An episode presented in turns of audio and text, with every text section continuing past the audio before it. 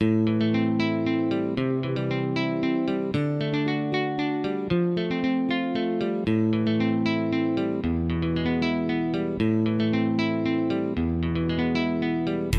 que uno eh, siempre se va a recordar ese partido porque fue uno de los partidos más difíciles que pudimos jugar porque ir perdiendo 2 a 1, tener tres jugadores menos es eh, imposible prácticamente y nosotros lo pudimos lograr eh, con ocho jugadores empatar porque aparte no solo teníamos tres jugadores menos, sino que íbamos perdiendo, porque si íbamos ganando, por ahí nos poníamos todos atrás y empezamos a defender, pero ahí teníamos que hacer un gol y que ellos no nos hicieron un gol. Y ellos tuvieron como tres o cuatro oportunidades y no la aprovecharon. Y nosotros la que hicimos, la hicimos bien la, la aprovechamos y pudimos empatar el partido y ganar.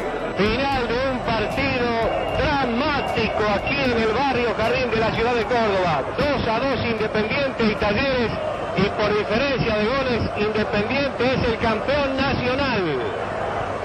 Tres hombres expulsados en el segundo tiempo y sin embargo el equipo rojo pudo empatar. Perdía 2 a 1 por intermedio de Bocini y de esa manera conquistó el título nacional. Somos los de pierna fuerte y templada, guapos para una jornada, dignos de un team muy valiente. Siempre luchamos unidos, sin llamarnos temerarios. Saludamos al contrario, vencedores o vencidos. Yo tengo fe que todo cambiará, que triunfará por siempre el amor. Yo tengo fe, será una realidad, el mundo de justicia que se empieza a despertar. El Campeonato Nacional de 1977 comenzó recién el 20 de noviembre debido a la extensión del Metropolitano de aquel año. Las series de definición se jugaron durante los primeros días de 1978.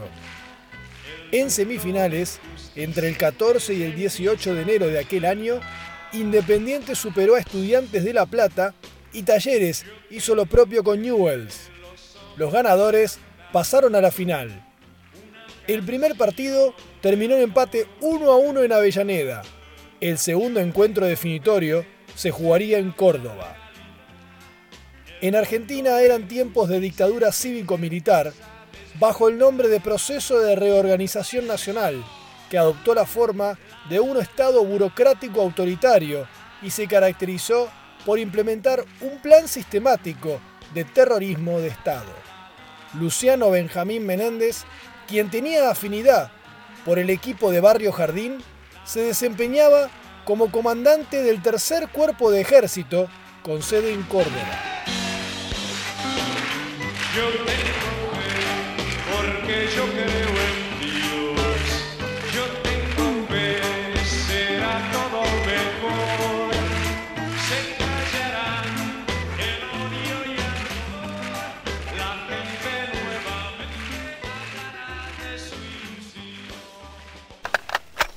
raíz de la derrota de la acción armada, la subversión ha procurado infiltrarse y ocultarse en la población, buscando penetrar, atacar y dominar todas las estructuras de la ciudadanía. Club, la fábrica, la escuela, la familia, el hogar, para suplantarlas por otras organizaciones que produzcan una constante excitación y movilización, que culminando con una crisis de autoridad produzca un vacío de poder que les permita asaltar ese poder. Y cuando la base ideológica y filosófica en la que se respalda y se basa todo su accionar sea anulada por el rechazo unánime de nuestro pueblo. De ello surge, señores, nuestra responsabilidad. de la capacidad creadora de cada uno de ustedes y de su patriotismo, saldrá sin duda la parte fundamental del problema actual de la Argentina. Impedir que vuelva a crecer la supersión comunista en nuestro país. De los actuales subversivos nos ocupamos los soldados. De que no crezcan nuevos deben ocuparse ustedes. Que Dios nos ilumine y nos ayude en esta tarde.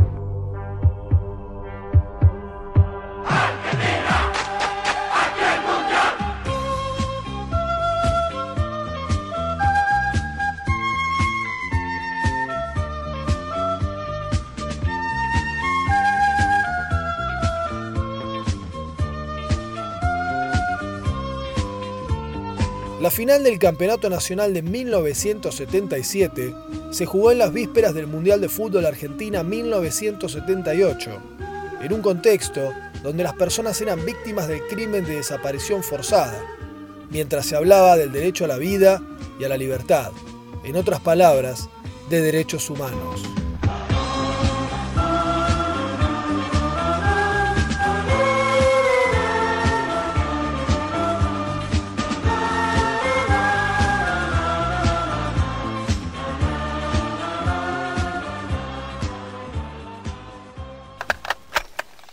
Con una visión así cristiana de los derechos humanos, el de la vida es fundamental, el de la libertad es importante, también los del trabajo, de la familia, de la vivienda, etcétera, etcétera, etcétera.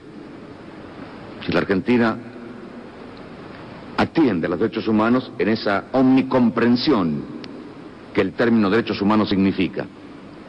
Pero yo lo concretamente porque sé que usted hace la pregunta no a esa visión omnicomprensiva de los derechos humanos a la que hizo referencia el Papa en forma genérica, sino concretamente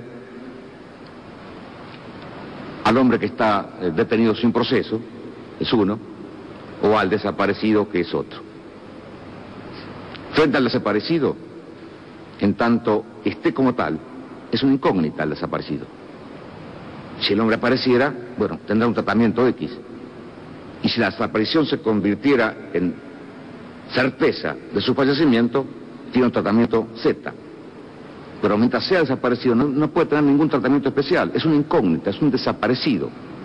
No tiene entidad, no está. Ni muerto ni vivo, está desaparecido.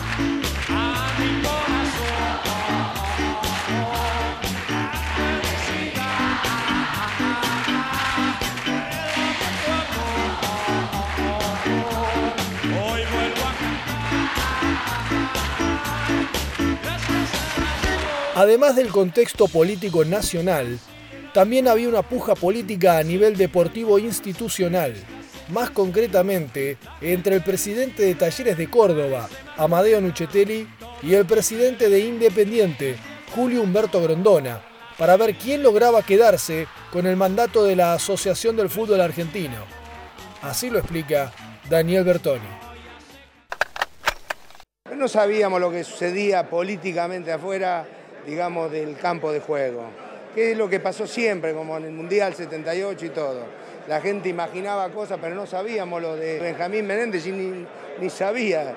¿Me entendés? Que se conocía una historia que decía que Amadeo Nuchitelli eh, podía ser presidente de AFA eh, si ganaba Talleres y si ganaba Independiente Grondona.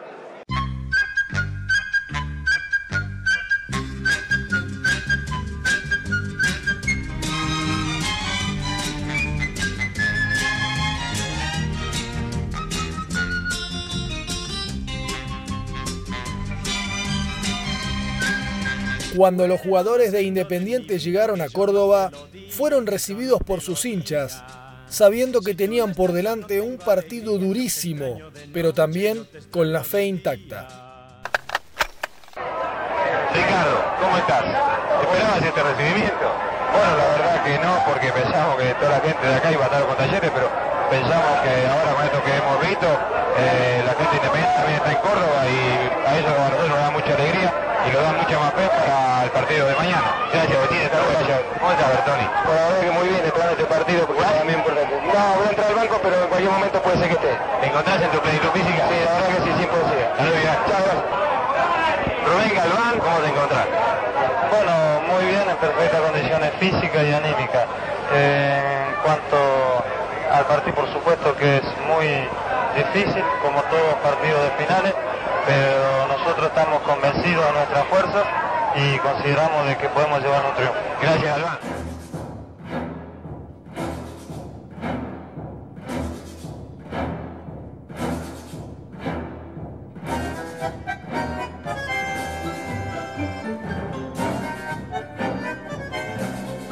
La noche del miércoles 25 de enero de 1978, en Córdoba, Independiente dejaría para siempre una huella en el fútbol argentino. Rigante, Pagnanini, Villaverde, Trocero y Pérez, La Rosa, Galván y Bocini, Brites, Outes y Magallanes para representar al Rojo de Avellaneda, dirigido tácticamente por José Omar Pastoriza. Del otro lado, Roberto Marcos Saporiti, director técnico del equipo cordobés, decidió que Talleres saliera a la cancha con Guibaudo, Astudillo, Luis Galván, Vinelo y Ocaño, Reinaldi, Ludueña y Valencia, Bocanelli, Bravo y Cherini. El rojo se adelantó en el marcador con gol de Norberto Outes de cabeza, pero en el segundo tiempo todo se vino abajo. Luego de un penal polémico, Ricardo Cherini marcó el empate. Diez minutos más tarde, Ángel Bocanelli puso en ventaja a Talleres mediante un gol convertido con la mano.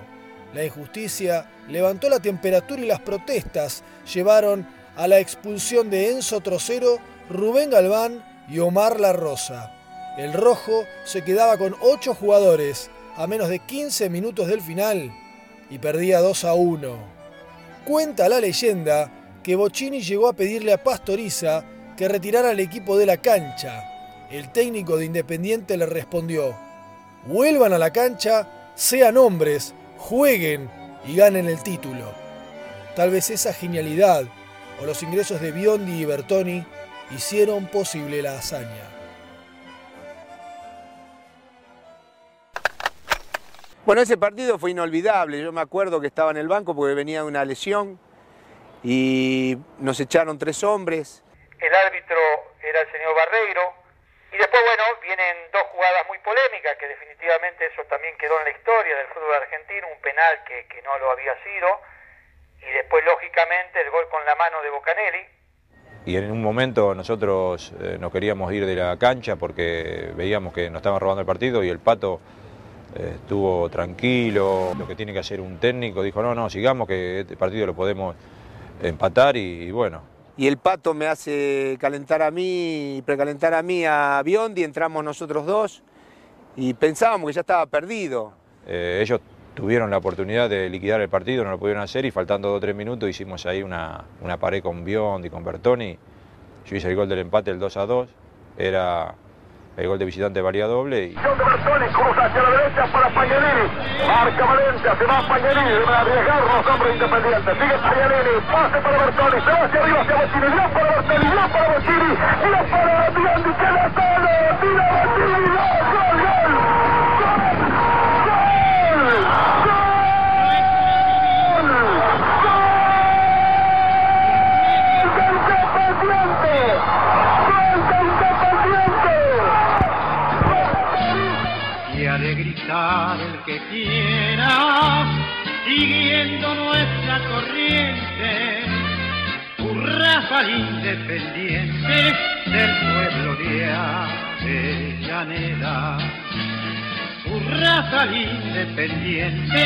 del pueblo de Avellaneda. tu raza independiente del pueblo de